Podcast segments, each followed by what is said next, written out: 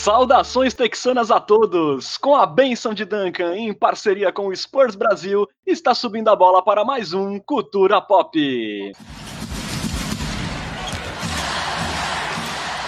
Sejam bem-vindos ao episódio 13 do seu podcast em português sobre o San Antonio Spurs, pentacampeão da NBA e casa de uma das culturas mais vencedoras da história do esporte. Meu nome é Renan Bellini, falando diretamente aqui de Santos, São Paulo. Estão comigo nessa mais uma vez, formando um Big Three paulista texano, meus amigos Bruno Pongas e Lucas Pastore. Buenas noites, Bruno, tudo certo? Boa noite, amigos. Boa noite, Renan. Boa noite, Lucas Pastore. Nesta noite. Esta noite não, né? Nesta noite, barra tarde, barra dia, que agora está quente em São Paulo, mas não sei como vai estar a temperatura quando você ouvir. E boa noite, nação popista. Olá, Lucas. Bem-vindo a mais um Cultura Pop. Um caloroso beijinho na testa dos meus amigos Renan e Bruno, da Nação Popista. E bom, já que estamos aqui mesmo, vamos gravar, né? É isso aí. Agradecido pelo beijinho. Bom, hoje iremos bater um papo sobre o nosso menino DeJounte Murray. Escolha 29 do draft de 2016, o armador chegou com 20 anos de idade em San Antonio e desde então é cercado de expectativas. Logo em seu segundo ano, tomou minutos de Tony Parker e foi eleito para o segundo time ideal de defesa da NBA. Depois da saída traumática de Leonard, o Murray passou a ser apontado por muitos como o novo rosto da franquia, não só por suas habilidades em quadra, mas também por seu perfil de liderança fora dela. Depois do baque por conta de uma lesão no joelho que o fez perder toda a temporada 2018-2019, o armador de 24 anos até mostrou evoluções importantes em seu retorno. Porém, suas falhas como condutor de bola, ressaltadas também pela concorrência na função, fizeram crescer a desconfiança sobre sua capacidade de ser um protagonista com a camisa alvinegra. O que Murray precisa melhorar? Qual o seu teto? Essa nova temporada deve ser a última chance para ele se provar ofensivamente? Qual o seu futuro no Texas? Sexta-feira no Globo Repórter. Não, brincadeira. Agora no seu Cultura Pop, iremos discorrer sobre tudo isso no episódio de hoje. Além disso, também traremos a repercussão da coletiva impactante do Greg Popovich sobre os rumos do Spurs nessa nova temporada. Portanto, suba no bonde do Cultura Pop, porque a resenha será sedutora como Keldinho dançando no tablado do AT&T Center. Bom, galera, a gente começa fazendo um review da última temporada, uma passada pela última temporada do DeJounte Murray, que foi a quarta dele em San Antonio, mas podemos dizer que foi a segunda na prática, né? Com ele realmente presente na rotação. Na última temporada, ele fez 66 jogos com a camisa alvinegra, atuando em média 25 minutos por partida, onde registrou médias de 11 pontos, 5.8 rebotes, 4.1 assistências 1.7 roubos de bola, 0.3 tocos por jogo e 1.9 turnovers. A grande evolução do Murray foi de fato nos tiros de três pontos. O jogador subiu seu aproveitamento de 26 para 37%, chutando 77 bolas de três a mais do que na temporada 2017-2018 e convertendo 41 arremessos contra apenas 9 no seu ano antes da lesão no joelho. Ele também apresentou melhoras nos lances livres, subindo sua porcentagem de 70% para 80%. É, já na defesa, né, que é a especialidade do Murray, ele também apresentou uma melhora, subindo a sua média de roubos de 1.2 para 1.7 por partida, somando um total de 111 steals na última temporada, que foi a quarta melhor marca da NBA inteira. Bruno, para você, a temporada 2019-2020 do Murray pode ser classificada como promissora, desanimadora ou apenas dentro das expectativas? Bom, é, para mim foi uma temporada ok, né? Eu acho que houve aí alguns campos de evolução, como você bem citou, né? Nos lances livres de 70 para 80%, ele era um mediano é, arremessador livre, se tornou é, um bom arremessador livre.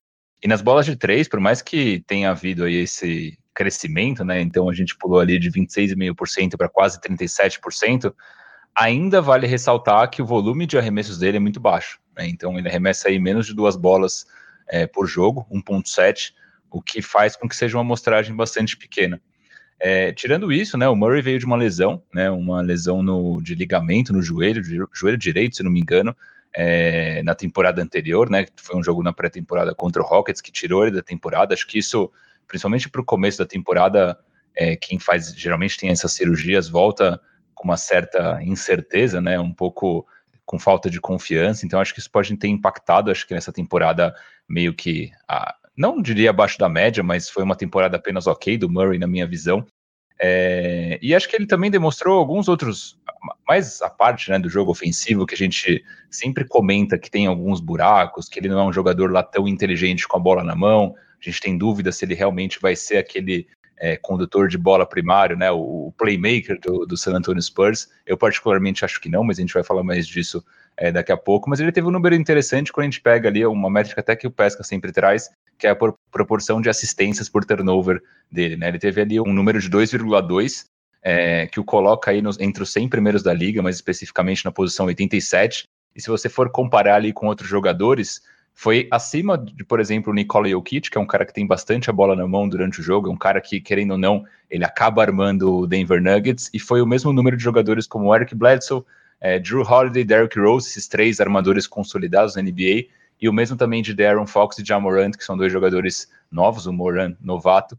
Então, assim, não dá para dizer que com a bola na mão é, a temporada do, do Murray foi é, ruim, mas a gente acompanha San Antonio basicamente todos os jogos e a gente vê que ele não toma decisões muito inteligentes. Por mais que essa proporção ela seja sólida, né, seja dentro da média de outros armadores, a gente espera mais do Murray com a bola na mão. Então eu diria que foi uma temporada ok.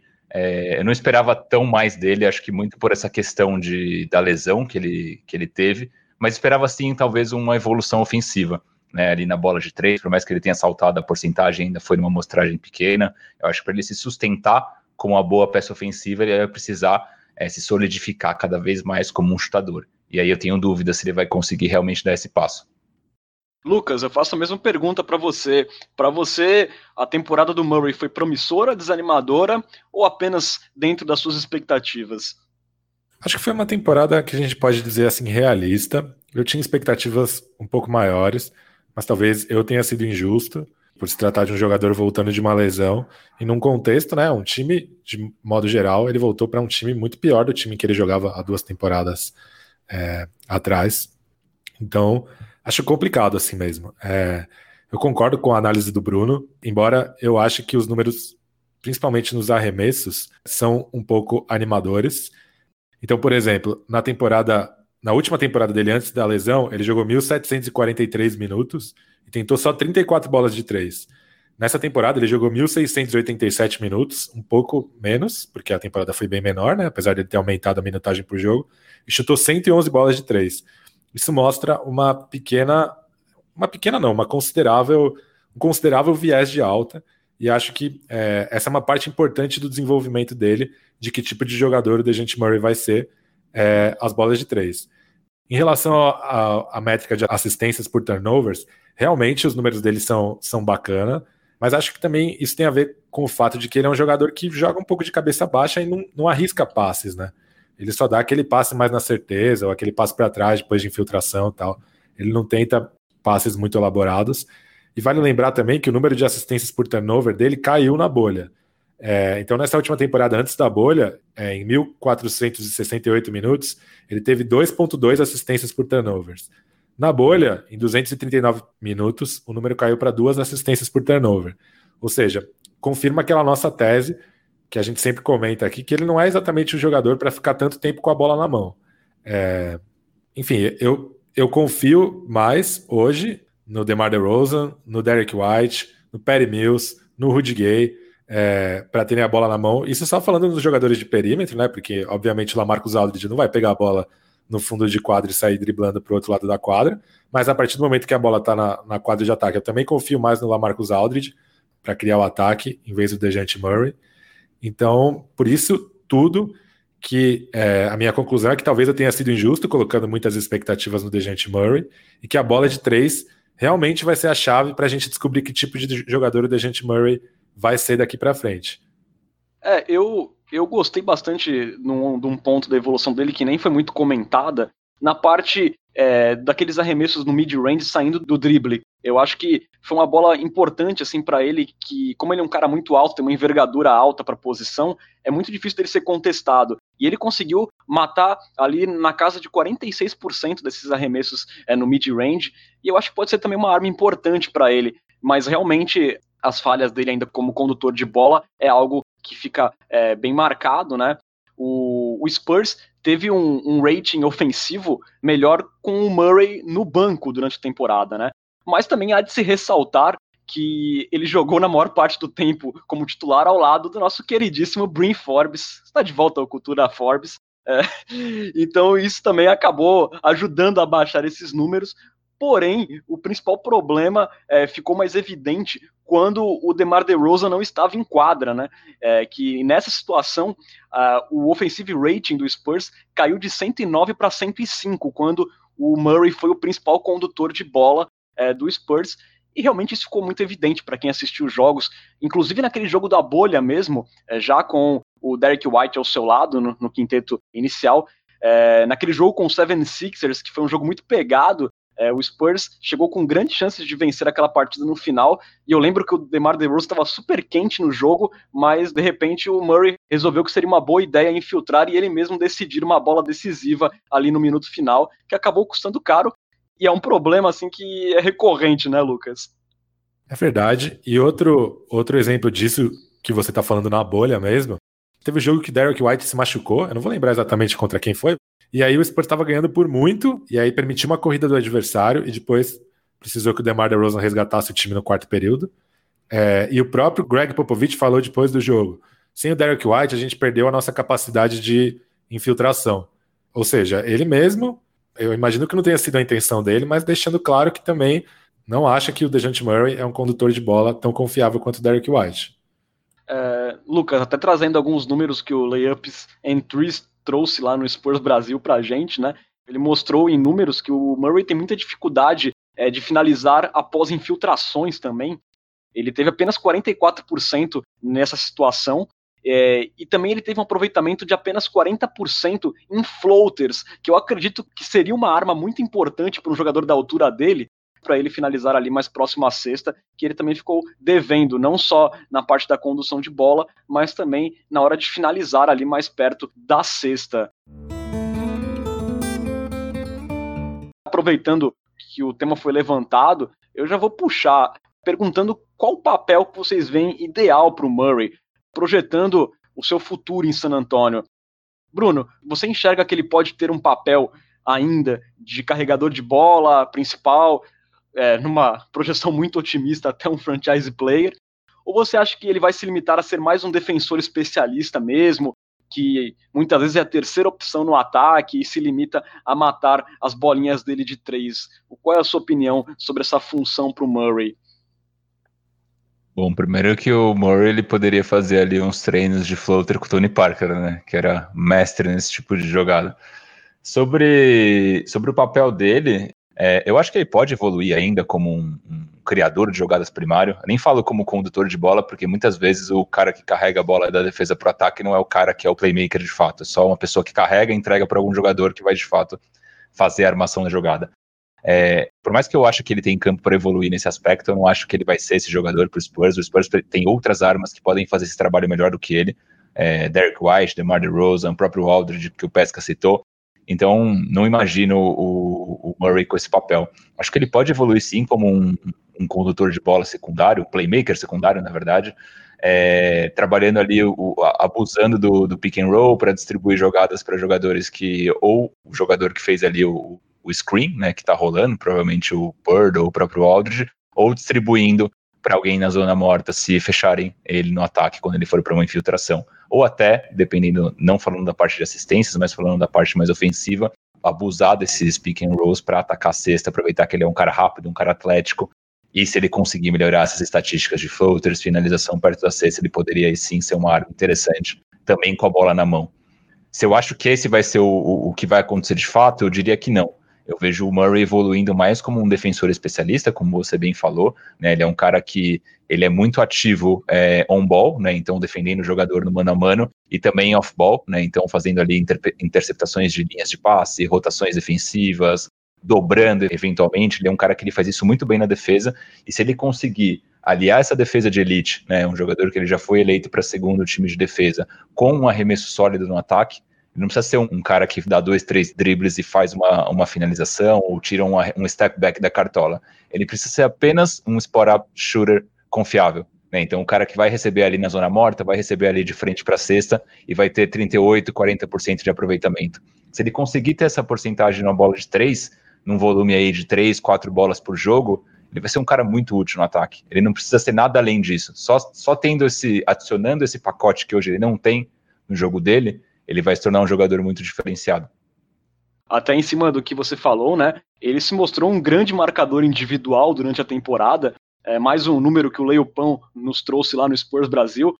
É, por exemplo, contra o James Harden, ele cedeu apenas 16% de aproveitamento nos arremessos para o Barba, que é um número inferior só ao que o Lu Dort, que se destacou nos playoffs, conseguiu diante do astro do Houston Rockets. É um cara assim que vai muito bem também nas marcações em mano a mano, em isolation. Então aí, como defensor, é, é inquestionável a qualidade do Murray. Realmente, o grande X da questão é no que ele pode evoluir no lado ofensivo da quadra. Lucas, a gente recebeu aqui uma pergunta do nosso colega lá de Spurs Brasil, o Vitor Moraes. Ele pergunta aqui qual o teto máximo que vocês é, enxergam para o desenvolvimento do Murray e também qual o piso. É, e ele pede, se possível, para fazer uma comparação com algum atleta da liga. Eu acho que piso não é muito preocupante para o Dejante Murray. Eu acho que ele já é um jogador de NBA que qualquer treinador gostaria de ter na sua rotação, não necessariamente como titular, mas é um armador com tamanho que defende e que dá sinais que pode matar aquela bolinha de três quando está livre. Eu acho que já é um cara que qualquer treinador gostaria de ter na sua rotação. E ele, diferentemente de outros three, armadores 3D, como por exemplo Patrick Beverly, ele tem ferramentas físicas muito interessantes, né? É, essa combinação de tamanho e atleticismo faz com que, por exemplo, ele seja alvo, possa ser alvo em pontos aéreas, Inclusive, tem uma jogada que o Spurs fez algumas vezes com pontes aéreas para ele. Aquela mesma jogada que o Spurs fazia para o Richard Jefferson, depois para o Kawhi Leonard, ele acabou finalizando algumas vezes. Enfim, é difícil pensar numa comparação assim. Eu acho que, defensivamente, eu acho que, por eu ter citado Patrick Beverly, acho que é um exemplo bacana, assim. É... Uma coisa que me chamou a atenção, revisando a temporada do DeJounte Murray, é que um dos um dos únicos fundamentos, talvez o único fundamento que ele regrediu na métrica a cada 36 minutos em relação ao time de 2017 e 2018, que era um time bem melhor, né? Se classificou em sétimo para os playoffs, mas ficou apenas dois jogos do Portland Trail Blazers, que classificou em terceiro, foram os rebotes, tanto no ataque quanto na defesa. Então, assim, eu realmente acho que o Dejante Murray, quanto menos ele ficar com a bola na mão, mais ele tem a contribuir para o time, é, podendo gastar a energia dele com defesa, atacando a tabela dos dois lados da quadra, e aí do outro lado da quadra com corta-luzes, é, com cortes para cesta, chutando de três, e aí o Renan destacou que ele tem melhorado no, o aproveitamento no arremesso de meia distância, isso pode até ser uma arma para ele atacar close-outs, caso ele realmente se torne um arremessador de três confiável. Então, a minha comparação para ele seria uma espécie de Patrick Beverly na defesa, com um cara que faz mais ou menos o papel do André Iguodala do Golden State Warriors no ataque, assim, um cara que joga mais sem a bola, usa o tamanho dele para fazer corta-luzes e ajudar os companheiros a ficarem livres. E aí, a partir desses corta-luzes, o Dejante Murray pode ser uma ameaça tanto no roll, atacando a cesta, quanto no pop, recuando para tentar um arremesso de três. Então, eu pensaria nessas duas comparações: Patrick Beverly na defesa, o André Iguodala dos tempos de Golden State Warriors no ataque. O nosso ouvinte aqui é Tiarotti, ele fala que na opinião dele o Murray está mais para um Shawn Livingston do que para um André Iguodala, enquanto o Jean Santiago, nosso Coyote Prêmio, meio que concorda aqui com o Pesca, né? Ele pergunta se o Murray será o nosso Igodala. O Pesca aí acabou de responder. E para você, Bruno, você acha que o Murray pode assumir um papel parecido com o Igodala? Ou você também acha que é, pode ser um Shawn Livingston, é, por causa, de repente, das características físicas dele, talvez não tão forte quanto o Igodala? O que, que você pensa? Em, em relação à, pergunta do Vitor sobre o piso, né? Eu acho que, como o Pesca falou, o piso do, do Murray é, é ele hoje. Né? Eu, eu acho que o que ele já oferece já, já é um bom jogador e acho difícil que ele involua, né? Que ele jogue pior do que ele joga atualmente. Tem, acho que tende a evoluir. É, em relação a teto, é difícil comparar, obviamente. Eu acho que ele pode até ter um papel mais de mais protagonismo do que o Igodala na, no time do Warriors, isso falando ofensivamente. Defensivamente, vejo um papel parecido. Mas, obviamente, pelas é, comparações físicas, né? Quando você olha o Igodala, um cara muito mais alto, muito mais forte. É, obviamente não. O, a comparação com o Shawn Livingston acho que faz um pouco mais de sentido, pensando é, fisicamente, por mais que o Livingston seja um cara bem maior, o, o Livingston, se não me engano, é 6'7", enquanto o Murray, se não me engano, é 6'4", então tem uma diferença aí de quase 10 centímetros, mas acho que no estilo de jogo, no papel dentro do quadro, pode ser parecido. Eu não vejo, eu não consigo ver o Murray evoluindo para um jogador de próximo nível além disso. É, eu acho que é, essa comparação de Livingston e Godala um pouquinho melhor, um pouquinho pior, eu acho que está de bom tamanho. Eu acho que ele pode ter mais protagonismo, como eu falei, do que o Igodala ofensivamente na época do Warriors, mas não vejo ele passando muito disso. Não se é, ele desenvolver esse, justamente esse chute de três. Se ele se tornar um cara, como eu falei, de 37, 40% na bola de três, nem que seja ali na, naquele arremessinho parado que ele recebe numa infiltração do, do DeRozan, ou numa dobra que o Aldridge recebeu e ele sobrou livre, se ele se tornar um jogador confiável nesse ponto, eu acho sim que ele pode se tornar um protagonista ainda maior dentro do elenco do San Antonio Spurs. Mas hoje eu acho que ainda não, e não consigo ver tanto isso acontecendo na próxima temporada. Boa a gente, quando pensa em evolução, é, a gente pode dizer que o Murray teve uma interrupção, talvez, do processo natural de evolução que ele poderia ter após aquela lesão no joelho, né? Depois daquele primeiro ano promissor na rotação, indo para time ideal de defesa da NBA, até de forma surpreendente, né? É, as vésperas da temporada seguinte, que foi a 18-19, que foi também a primeira após a saída conturbada do Leonard, o Murray rompeu os ligamentos do joelho direito num jogo de pré-temporada e ele ficou fora de toda aquela temporada regular, que era uma temporada assim que a gente esperava bastante do Murray, né? Era o segundo ano dele de fato na rotação, a gente esperava um upgrade dele em relação ao ano anterior. E então aí eu pergunto, em que nível é, essa lesão pode ter atrapalhado a evolução dele tecnicamente, mas também o amadurecimento é, do DeJounte Murray? É, o quanto que vocês acham que ela pode passar de pano nas falhas que ele ainda tem, cuidando da bola e também tem tomada de decisão? Essa lesão do, do Murray é curiosa, porque não sei se vocês lembram, mas momentos antes da pré-temporada, quando ele se machucou, é, tava rolando vários vídeos dele na internet, tipo, fazendo workout, metendo várias bolas de três, parecia estar tá evoluindo um montão. Só que aí veio a pré-temporada, aquele jogo contra o Rockets, ele se machucou e ficou um, uma temporada inteira fora. É, eu, eu acho, obviamente, que ficar um ano fora, ainda mais nesse estágio da carreira, que é um estágio de, de evolução como profissional, que o jogador ainda está amadurecendo o jogo dele, faz diferença. Né? Não, não tem como negar que faz essa diferença. E é complicado, né? Você, quando volta de uma lesão, você volta com menos confiança, ainda mais uma, uma, uma cirurgia delicada, como a cirurgia de ligamento de joelho. Então, tem muitos jogadores que passaram por cirurgias de ligamento e nunca voltaram a ser os mesmos. Derrick Rose é um exemplo que a gente acho que é um dos mais famosos da, da NBA. Então, acho que esse combo, né, de é, voltar de lesão, não ter confiança e ter perdido um ano de evolução, com certeza impactou é, na não evolução do, do DeJounte Murray. Então, acho que, que fica por aí. Apesar que fisicamente ele pareceu muito bem, né? As falhas que a gente observou se repetirem, né? foram, acho que, mais na parte mental do jogo do que na física. Não sei se você concorda. Só para complementar também, é, por exemplo, jogadores como Paul George, Gordon Hayward, quando eles fizeram ali a primeira temporada pós-lesão, eles voltaram super mal, né? O Paul George, acho que é o caso mais clássico de todos, teve uma lesão seríssima. Na temporada seguinte ele voltou meio mal, e aí ele teve uma breakout season depois, quando ele, na segunda temporada pós-lesão. Então acho que também isso com o Paul George pode estar muito relacionado com a questão da confiança, né? Acho que foi uma temporada onde ele estava readquirindo essa confiança e depois na temporada seguinte, já com isso mais com essa questão da lesão mais distante, ele realmente estourou quando ele estava no Thunder. É, então talvez possa acontecer o mesmo com o Murray. Com o Hayward é a mesma coisa, né? Ele sofreu aquela lesão super grave é, e foi voltar a ser um bom jogador só agora no, nessa, nessa última temporada. Então pode estar tá relacionado com isso também. Pois é, né? O único jogador que ficou um ano fora e voltou trincando. Vocês sabem quem foi, né? Eu não preciso nem dizer. É, Lucas, e para você, qual foi o impacto dessa lesão do Murray para uma certa estagnação dele no lado ofensivo da bola. É, eu acho que sem dúvidas atrapalha, é, principalmente depois de uma temporada em que ele literalmente fez história, né? Se tornou o jogador mais jovem da história da NBA a entrar para um time ideal de defesa. Mas assim, quando eu olho para o DeJounte Murray, eu não vejo que ele esteja num estágio atrasado de desenvolvimento, levando em conta as circunstâncias. Porque é, essa questão do QI, ele nunca, ele nunca na carreira dele mostrou flashes de que ele poderia ser um armador, um general de quadra, assim. Nem nas duas primeiras temporadas dele, nem na, na carreira universitária ele não era famoso por isso, ele era famoso mais pelo seu atleticismo, pela sua defesa e tal.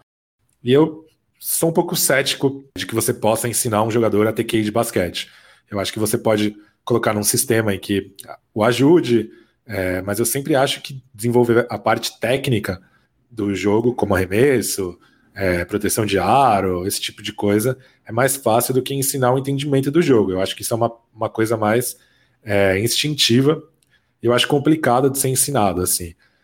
Você acha que a personalidade do Murray também acaba atrapalhando ele de certa forma, porque às vezes eu acho que ele tem até confiança em excesso em, alguma, em algumas oportunidades, até porque ele é um cara que ele gosta de chamar responsabilidade, é, nas entrevistas ele gosta de falar, a gente até já citou isso em outros episódios. Você acha que de repente se ele começasse a reconhecer um pouco algumas limitações que ele tem, ele poderia se tornar um jogador melhor também? É difícil saber se o que ele faz em quadra é reflexo da personalidade dele ou se o que ele faz é, é o papel que o Greg Popovich espera dele porque, sei lá, a gente nunca viu o Greg Popovich criticando ele, ou, ou sei lá, dando aquelas broncas comuns do Greg Popovich, depois sacando o jogador e tal. É, acho que talvez essa tenha sido uma temporada mesmo para tirar a ferrugem do Murray e, e, ver do que ele é capaz. É, eu acho que a lesão dele também pode ter prejudicado ele de uma maneira mais indireta na questão do quanto o Spurs piorou de uma temporada para outra, né? Na temporada passada, o Dante Cunningham ganhou minutos como defensor de perímetro. Não sei se vocês lembram disso. Infelizmente. Então, então talvez se o Dejante Murray não tivesse se machucado, essa queda no nível do Spurs não, não teria sido tão acentuada. Essa transição indo em direção aos jogadores mais jovens teria sido um pouco mais natural. Então eu acho que isso pode ter atrapalhado também de uma maneira um pouco mais indireta. Mas não vejo, não vejo o Murray como um caso de potencial não explorado. Claro que ele tem um ano a menos de basquete nas costas, isso com certeza pesa, mas eu não vejo ele muito longe de alcançar o potencial dele. Eu vejo ele adicionando ali a bola de três como um ponto confiável, e aí eu acho que ele já está muito perto do teto dele realmente. É, uma outra pergunta que eu sempre vejo o pessoal fazer essa comparação, a gente puxou ela também no episódio do Derek White, é essa comparação dele com o Derek White. É, por causa da lesão que o Murray teve no joelho, na prática ele tem o mesmo número de temporadas na rotação que o Derek White, né? Duas. Porém, o White chegou no Spurs dois anos mais velho e um jogador assim que é visivelmente mais pronto do que o Murray. É, depois dessa lesão e tendo essa, essa similaridade de tempo jogando, vocês acham que é justa a comparação é, com o White, mesmo o Murray sendo dois anos mais jovem? Ou vocês acham que, de repente, a gente não deve cobrar que o Murray esteja num nível de amadurecimento igual ao do Derek White? Ah, eu acho que eu não gosto de comparar, na verdade. Acho que são estilos, primeiro que são estilos completamente diferentes, né? O Murray se destaca muito pela parte defensiva, né? Então, por exemplo, na última temporada ele foi o quarto jogador que mais roubou bolas em toda a NBA, 111 bolas. O líder foi o James Harden com 125, se não me engano. Então, acho que são estilos de jogo completamente diferentes. Óbvio que é a base de comparação que a gente tem, talvez, né? O Derek White, jogador da mesma posição. Mas se a gente pega e compara, por exemplo, o Murray com outros jogadores da mesma, é, da mesma linha de, de, evolução, no caso, do, por exemplo, do Looney Walker, eu diria hoje que o Murray está à frente do Walker em termos de evolução. São jogadores ali que têm mais ou menos uma, uma linha parecida. O Walker um pouco menos, talvez. E, e tem isso que você falou também, né? O White foi um cara que jogou, é, se não me engano, os quatro anos na, na universidade, no Colorado, e um cara que chegou pronto na NBA, né? Por mais que tenha suas limitações físicas, ele chegou pronto, já ganhou seus minutos, é um cara que já tem 27 anos, então acho que tudo isso acaba pesando a favor do White. Eu não acho que faz sentido tanto essa comparação entre os dois. Acho que tem uma distância ainda bastante grande. Três anos do basquete, principalmente nessa faixa etária, acho que é algo que faz muita diferença. É, Lucas, eu puxei mais a comparação porque acabou tendo impacto, né? O retorno do Murray acabou jogando o Derek White para o banco de reservas e mesmo a gente não concordando com a decisão do Popovic, mas foi isso que aconteceu. E assim, o Derek White, desde que chegou, como o Bruno disse, né, por ter jogado mais tempo no universitário, um cara mais maduro, ele sempre se demonstrou um jogador mais equilibrado nas stats. Mas, por exemplo, o Derek White ele também teve a segunda melhor média de tocos entre armadores da NBA. Também é um cara assim que também demonstrou muita é, efetividade no lado defensivo da bola. É, você acha que essa comparação é justa ou realmente o White está uns degraus à, frente do, do DeJounte Murray? Eu também não gosto muito da comparação, porque são estilos completamente diferentes mesmo, o que deixa ainda mais difícil entender porque o Greg Popovich tratou eles como é, jogadores excludentes ao longo da temporada, né? eles jogaram mais minutos juntos na bolha do que antes da bolha. Mas enfim, o Murray é um jogador claramente melhor que o Derek White fisicamente, tanto pelas ferramentas naturais quanto pela questão das lesões, porque a lesão do Dejante Murray é uma lesão que deixou de ser preocupante para jogadores de basquete faz um tempo, enquanto o Derek White tem uma lesão muito complicada, que é uma facite plantar, que de tempos em tempos tira ele de ação, enquanto o Derek White é um jogador muito melhor tecnicamente. E mais então, inteligente, digamos assim. Mais inteligente. Então, é, são. Eu, eu, acredito até que são jogadores complementares, até pela questão de os dois serem bons defensores. Não tem por que não vê-los jogando lado a lado, o que para mim torna a comparação irrelevante. Acho que assim, sei lá, uma comparação relevante é, por exemplo, Jacob Poeltel e Drew Eubanks. Claro, o Poeltel é muito melhor, mas são dois jogadores que só podem ocupar um papel em quadra. Hoje em dia é meio que impossível você ter os dois em quadra. Essa é uma comparação um pouco mais relevante.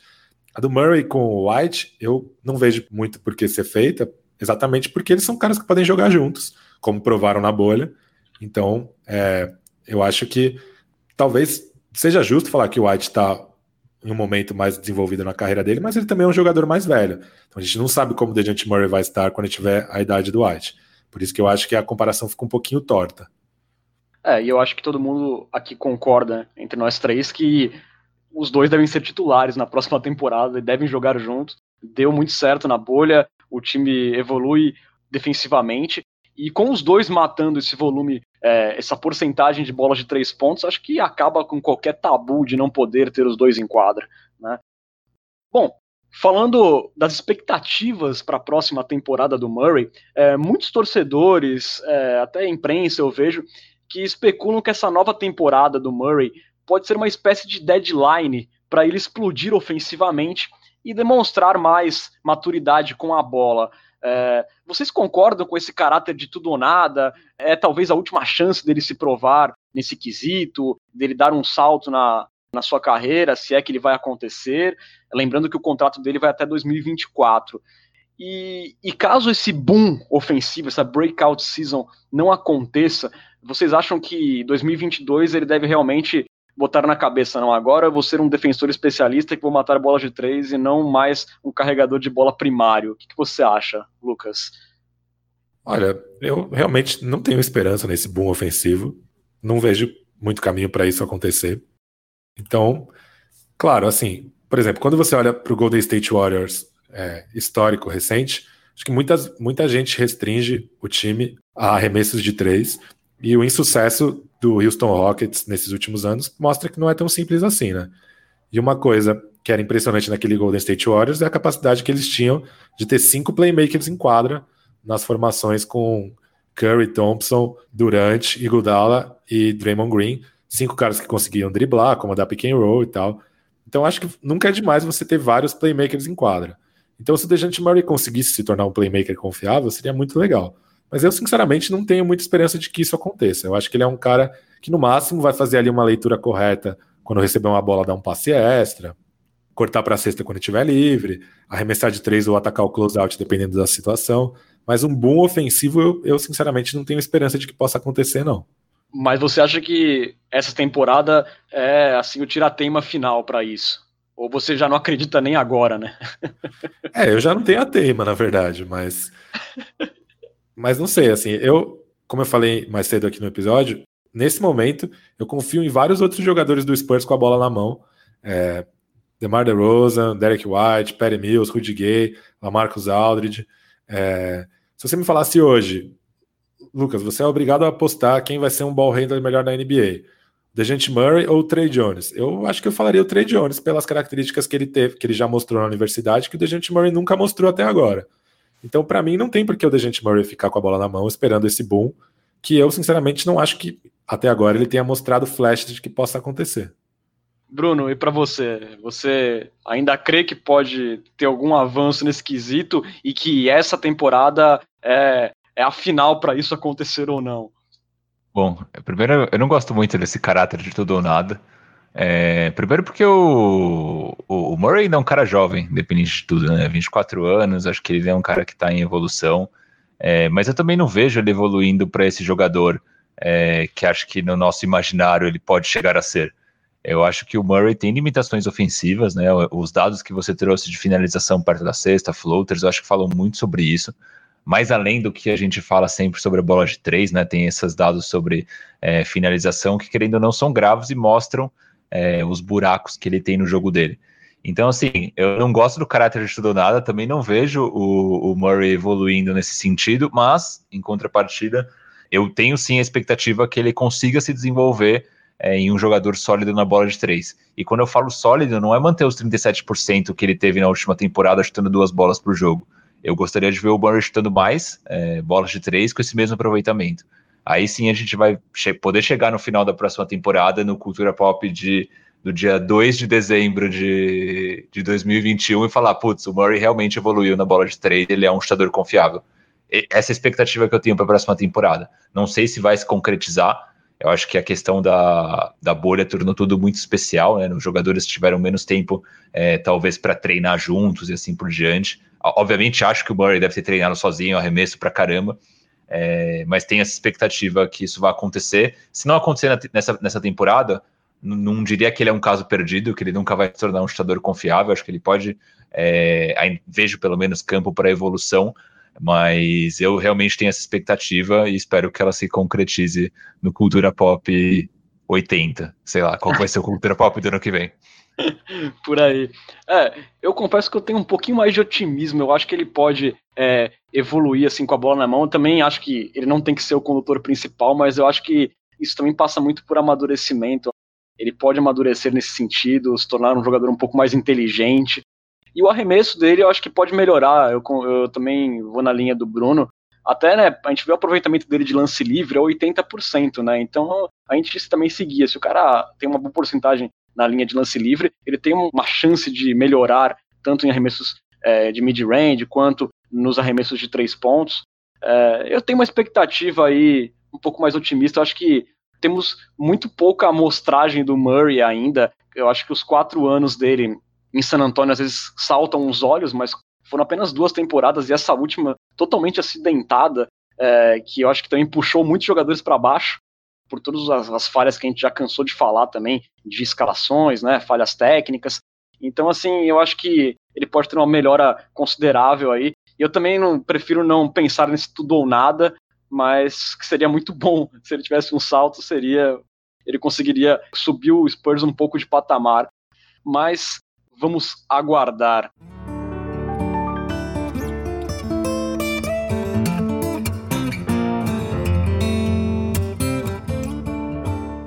Vamos agora passar por algumas notícias de bastidores do Spurs que movimentaram os últimos dias. É, como já era esperado, né, o Spurs assinou contratos garantidos com os recém-draftados Devin Vassell e Trey Jones. Como escolha de loteria, o Vassell ganhará 4 milhões no seu primeiro ano, enquanto o Trey Jones receberá 900 mil dólares no seu contrato. É, com essa definição, o Spurs chegou a 14 jogadores com contratos garantidos, além dos dois two-ways, o Ederson e o Bates Diop.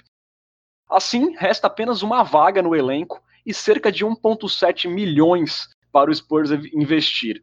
É, entre as poucas opções que restam, né, os alas pivôs Erson Ilyasova e o Taj Gibson são os que mais se destacam ali dos que sobraram mas lembrando que há a possibilidade do Spurs não preencher essa vaga também.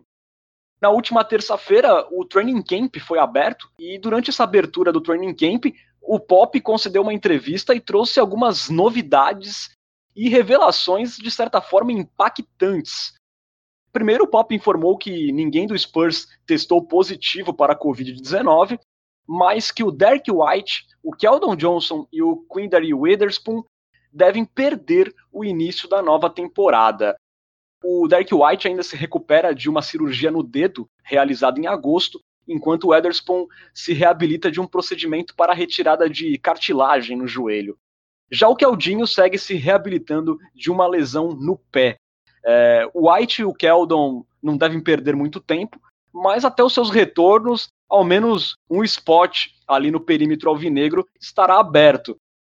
Então, tudo dá a crer que o Devin Vassell terá logo de cara um papel na rotação alvinegra.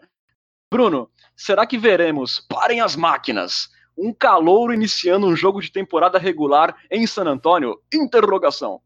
Interrogação. É, cara, eu acho que tem chances. É, conhecendo o Popovich, eu diria que não, que talvez ele use esse, esse spot que seria do Derek White é, com o Patrick Mills. Patrick Mills vem falando bastante no Twitter que, pô, vocês vão agora ver o Patrick Mills da seleção australiana. Ele acabou de fazer um post no, no Twitter que eu, inclusive, retuitei, que ele fez um print, né, da, do, dos scores das Olimpíadas de, de Londres, onde ele foi o maior cestinha da NBA, e falou: pô, agora vocês vão testemunhar o Patrick Mills é, da seleção. Então, pelo que ele está falando, talvez ele realmente vá ter um papel ofensivo maior nessa próxima temporada. E eu acho realmente que o Pop pode dar essa chance para o Mills como titular nesse primeiro momento.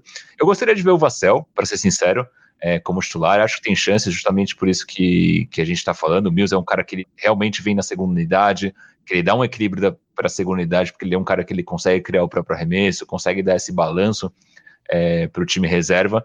Então acho que tem uma chance do Vassell vir como titular. Gostaria, é, justamente por essa questão de equilíbrio das rotações, mas conhecendo o Pop, eu diria que ele vai começar com o Mills mesmo. É, eu também queria ser mais otimista nesse ponto. É, muita gente no, no Twitter do Cultura Pop pedindo Looney Walker também.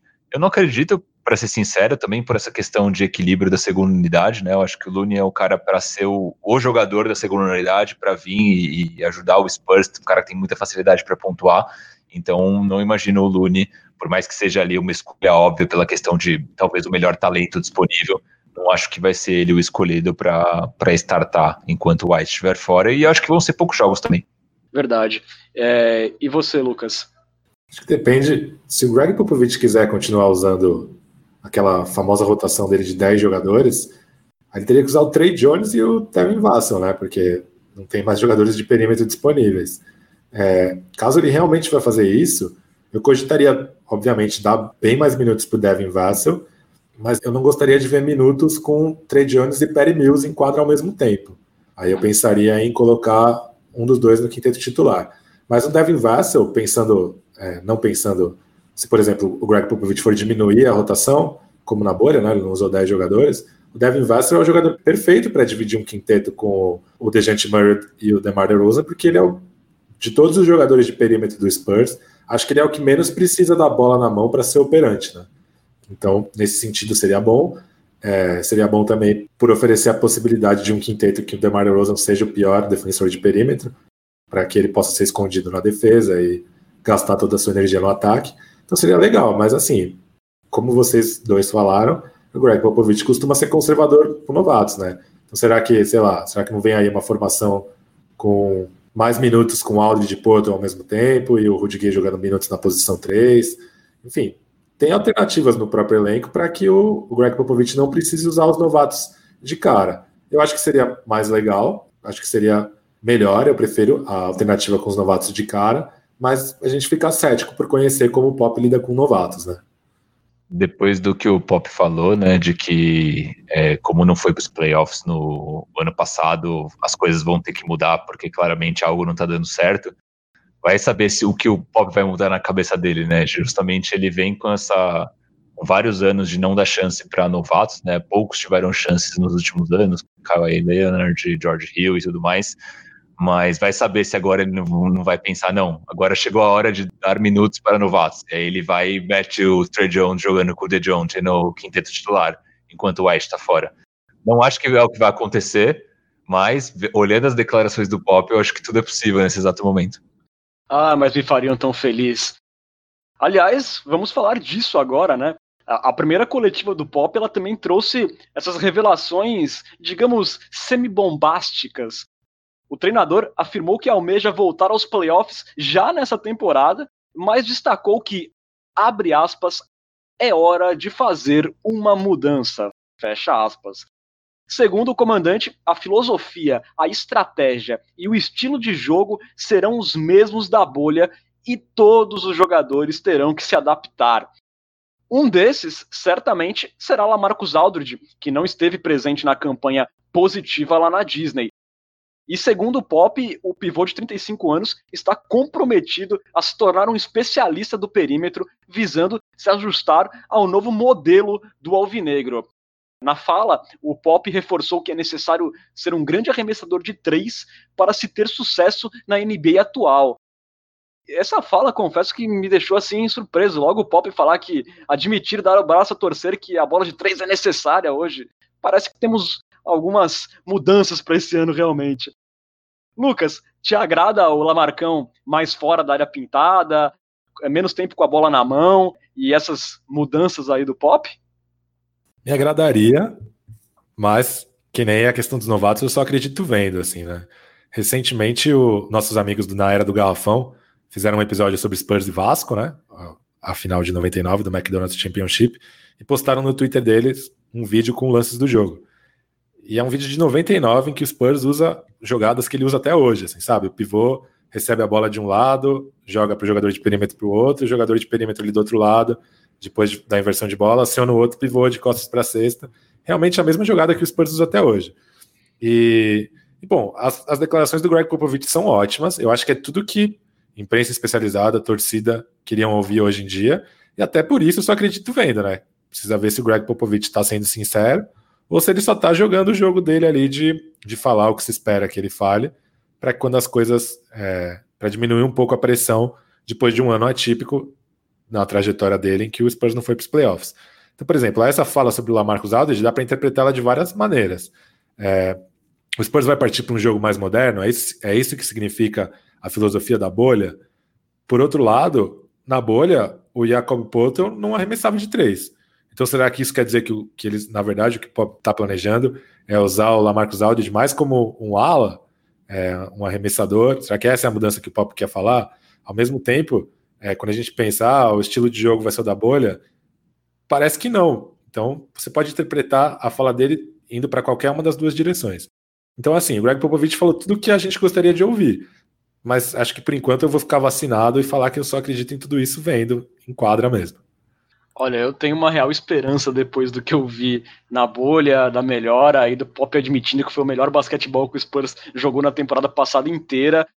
É, nessa coletiva, né, da última terça-feira, o Pop também elogiou bastante os papéis do DeRozan e do Rudy Gay lá nos jogos da Disney, servindo como mentores e alicerces para os jovens.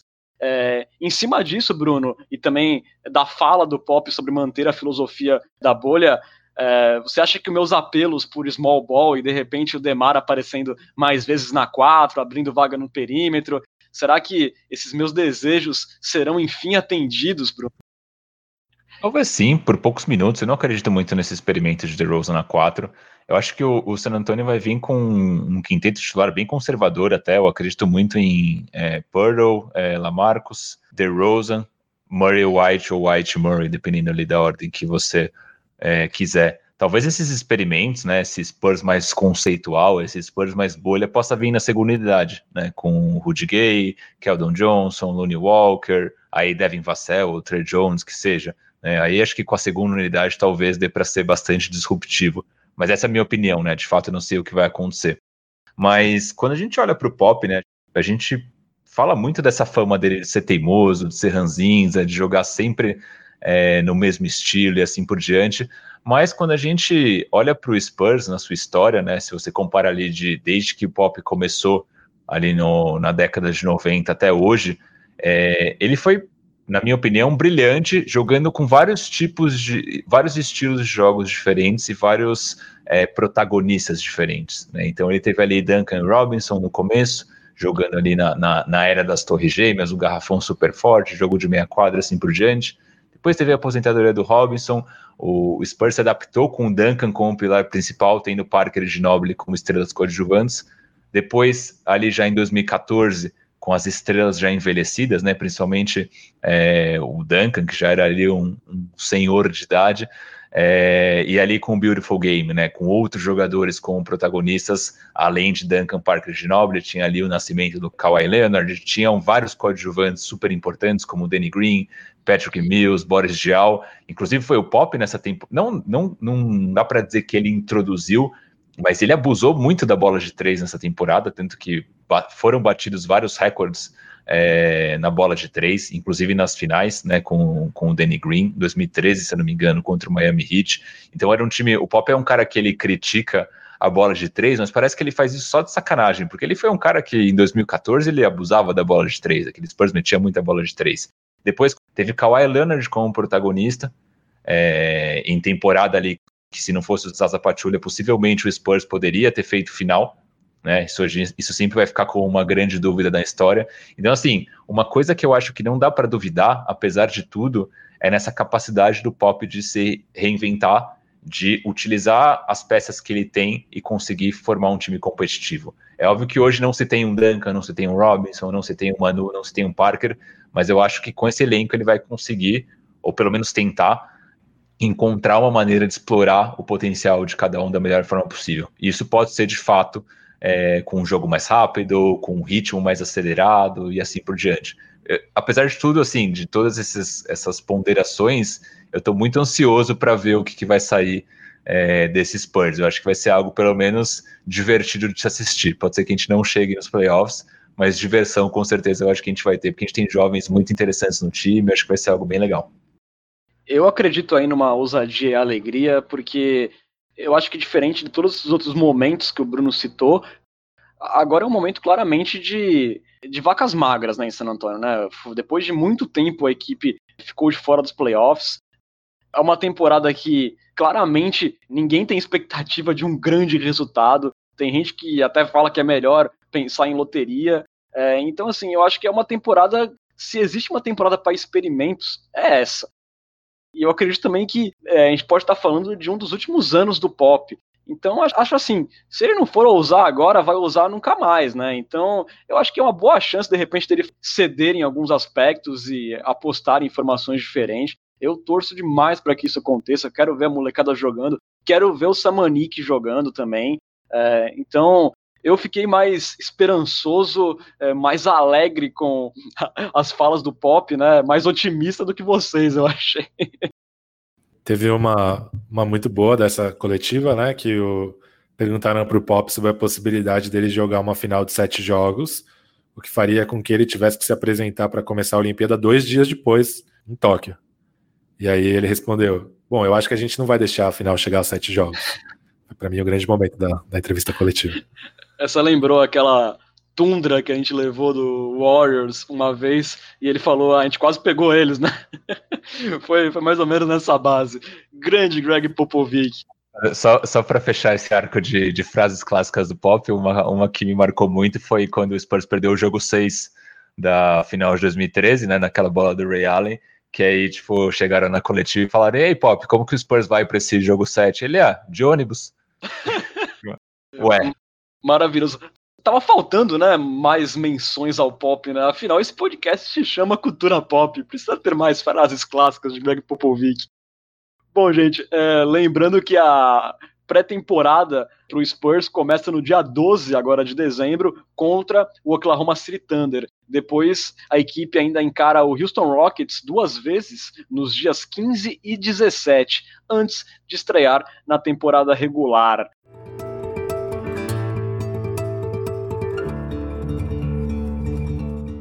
E vamos agora então, já indo para a reta final do nosso podcast, onde nós sempre temos a nossa queridíssima Cultura Forbes, Cultura Forbes, brincadeira. Coyote Talk, Coyote Talk. Vamos lá, é, hoje tivemos muitos comentários aqui na nossa Coyote Talk, né? Começando aqui pelo Caio Retkovski, ele comenta que o Renan está feliz hoje após a declaração do Pop, né? Então, relacionado aí ao, ao jogo mais acelerado do Spurs, possivelmente com experimentos mais parecidos com a bolha. Tá feliz, Renan? Eu estou felicíssimo, estou saltitante. Muito bom. Pesca tá feliz também? Ah, tô feliz sim, cara. Obrigado por perguntar. E você, tá feliz? Cara, eu tô muito feliz, muito feliz. É, vamos ver o que mais que a gente teve aqui. O Guilherme Maciente, nosso querido ministro do Racha, ele comenta que não estou querendo comparar, mas na época que o Ronaldo estourou o joelho na Inter, ele queria acabar com a carreira dele. Aqui é um comentário que faz referência à lesão do, John. Murray, né, que sofreu ali uma, um rompimento de, de ligamento do, do joelho, e realmente essa volta é complicada para o atleta profissional. Aqui o, o Caio Retkovs pergunta sobre o quinteto inicial que a gente acredita para a próxima temporada. Eu acredito muito em Purdle, é, Lamarcus, DeRozan, White e Murray. E vocês? Eu apostaria no mesmo. Acho que com o Mills começando enquanto o White não estiver disponível. Mas o meu teria o Rudy Gay no lugar do Poto. Aqui seria o que eu acredito ou o que eu torço, senhores? Os dois. Os dois. O que eu acredito será Murray, White, DeRozan, eu acho que teremos Lyles na 4 de novo, e na 5 o Lamarcus. O que eu gostaria seria Murray, White, Keldon Johnson, DeMar DeRozan e Lamarcus Aldridge. Boa. Eu acho que tem uma boa chance de Spurs startar com Lyles mesmo, com Lamarcus na 5, Lyles, DeRozan, aí é a mesma coisa, né, White e Murray. É, dando sequência aqui, o, o Caio Retkovs comenta que mesmo que o Lamarcus evolua, ele gostaria de ver mais transição, e Lamarcus e Purdle fica lento, de fato, acho que vai meio ao encontro do que o, que o Renan sempre prega. O Rodolfo Bueno, nosso Looney Walker Brasil, assinante aí do Cultura Pop, nosso Coyote Premium, ele exalta aqui o Avalone, né, que o, que o, que o Renan trouxe com exclamação. E o Edson Chiarotti comenta, no pique, Saud saudoso Avalone. Avalone morreu, né? Sim, Mas, sim, infelizmente, faz um tempinho ele nos deixou. Saudoso Avalone. Uva Grande 2, olha só quem voltou. aqui tem um, um desafio para o pessoal do Custeiro Pop. Ele pergunta assim: ele fala assim, na verdade. Boa noite. Queria saber se vocês conseguem soletrar o sobrenome é, sem olhar do ator que interpretou o Exterminador do Futuro, Arnold.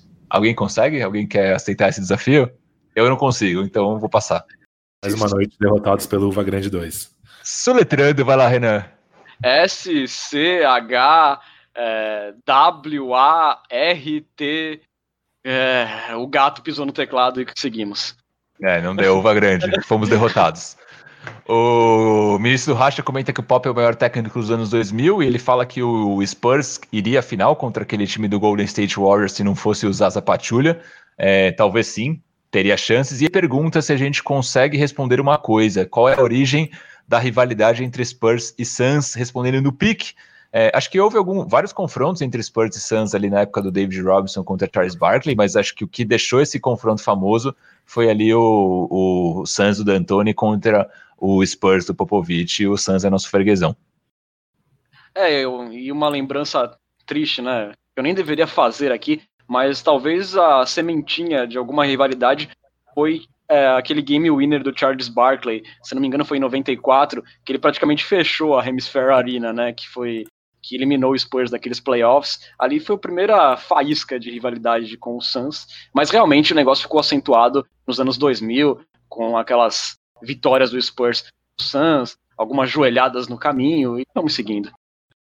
Exatamente. Mas esse, o último capítulo dessa história, né, foi bem ruim para nós, foi uma varrida contra o Suns de Goran Dragic. Bem triste esse, esse episódio. A última, última ida do Suns aos playoffs, inclusive. Inclusive, exatamente. Aí o Caio complementa que ele não gosta de lembrar do jogo contra o Warriors, que isso lembra o quanto o trair é bom. Traíra, para quem não conhece, é Kawhi Leonard. Temos comentários também do Twitter. A gente teve a, a, Roberta Rodrigues, que participou recentemente com o nosso querido Lucas Pastore da live, ali no novembro das lives, e ela compartilhou ali o, o screenshot do Spotify dela, mostrando que o Cultura Pop foi o quinto podcast mais ouvido por ela neste ano. Olha só. Aliás, você que tiver o Cultura Pop aí no seu pódio do Spotify, marca a gente lá no Instagram para a gente repostar aí esta honra que você nos deu, ok? Ok. Aí o, o, Paulo Lira, do Spurs Brasil IG, ele comenta ali sobre. A gente fez uma postagem na semana falando sobre o potencial quinteto titular com a ausência do Derek White. E ele comenta que talvez Looney Walker ou Patrick Mills sejam essas pessoas. Tivemos vários outros comentários no Twitter, mas acho que esses foram os principais. Acho que é isso por hoje. Renan Bellini. Então é isso, Bruno Pongas. É, você pode seguir o Cultura Pop nas redes sociais, estamos no Twitter, no Facebook, no Instagram, no arroba Cultura Pop Pod. Mesmo endereço da Twitch, onde você pode assistir às nossas gravações e também apoiar o nosso podcast. Assinando o canal do Cultura Pop, você vira um ouvinte premium e ganha benefícios exclusivos como estar com a gente num grupo de WhatsApp e numa liga de fantasy. E atenção, hein, galera, a temporada tá chegando, daqui a pouco a gente vai fechar a Liga de Fantasy, então não perca tempo, aperte o botãozinho aí para virar um ouvinte premium. Você também pode dar pitacos nos nossos roteiros, mandar perguntas em áudio para a Coyote Talk e também ganhar emotes exclusivos para interagir no chat da Twitch. E o melhor de tudo, sempre bom lembrar, para quem tem Amazon Prime, a inscrição sai de graça. Isso mesmo, basta você associar a sua conta da Twitch no Prime Gaming e se inscrever no canal do Cultura Pop sem nenhum custo adicional. Em caso de dúvida, você pode procurar a gente no inbox que a gente ajuda você no processo. Apenas não perca a chance de virar um Coyote Premium. Bom, para ter acesso a todos os episódios, você busca pelo Cultura Pop no Spotify, no Deezer, no Google Podcast e também no SoundCloud. Lembrando que o Cultura Pop é uma parceria com o site Spurs Brasil, que desde 2008 é a sua fonte de notícias em português da franquia Silver Black. Acesse lá spursbrasil.com. Valeu, Lucas. Mais um Cultura Pop na conta. Aí já nessa expectativa de início de temporada, estamos quase lá. Valeu pela participação. Obrigado, Renan, pela mediação pioneira. Obrigado, Bruno, pelos comentários revolucionários. E como diria a cantora e atriz Mariana Rios, ao participar do DVD ao vivo do Exalta Samba, gravada no Palestra Itália, lutar para quê? Acabou. Meu Deus, ele foi longe dessa vez. Valeu, Lucas. Valeu, Pongas. Mais um Cultura Pop na conta. É o Palestra Itália mesmo ou o Allianz Parque? Porque se for uma palestra é bem antiga isso aí, hein? É uma palestra mesmo, cara. Grande momento. Caraca, desenterrou mesmo, hein? É, boa noite, é, Renan. Boa noite, Lucas. Boa noite, querida nação popista. Um abraço a todos. Boa noite, não. Boa noite, boa tarde, bom dia, né? Independente do horário em que você vai escutar este podcast. Maravilhoso. Esse lance do relógio sempre vai complicar a gente. A gente, a gente vai aprendendo, gente. Então a gente tá começando, né? Só o episódio 13. A gente vai melhorando aos poucos. Vamos ficando por aqui, galera. Você esteve na companhia de Renan Bellini, Lucas Pastore, Bruno Pongas. Voltamos na semana que vem com muito mais análises e resenhas sobre nosso queridíssimo San Antonio Spurs. Muito obrigado pela audiência, galera, e até a próxima. Tchau, tchau.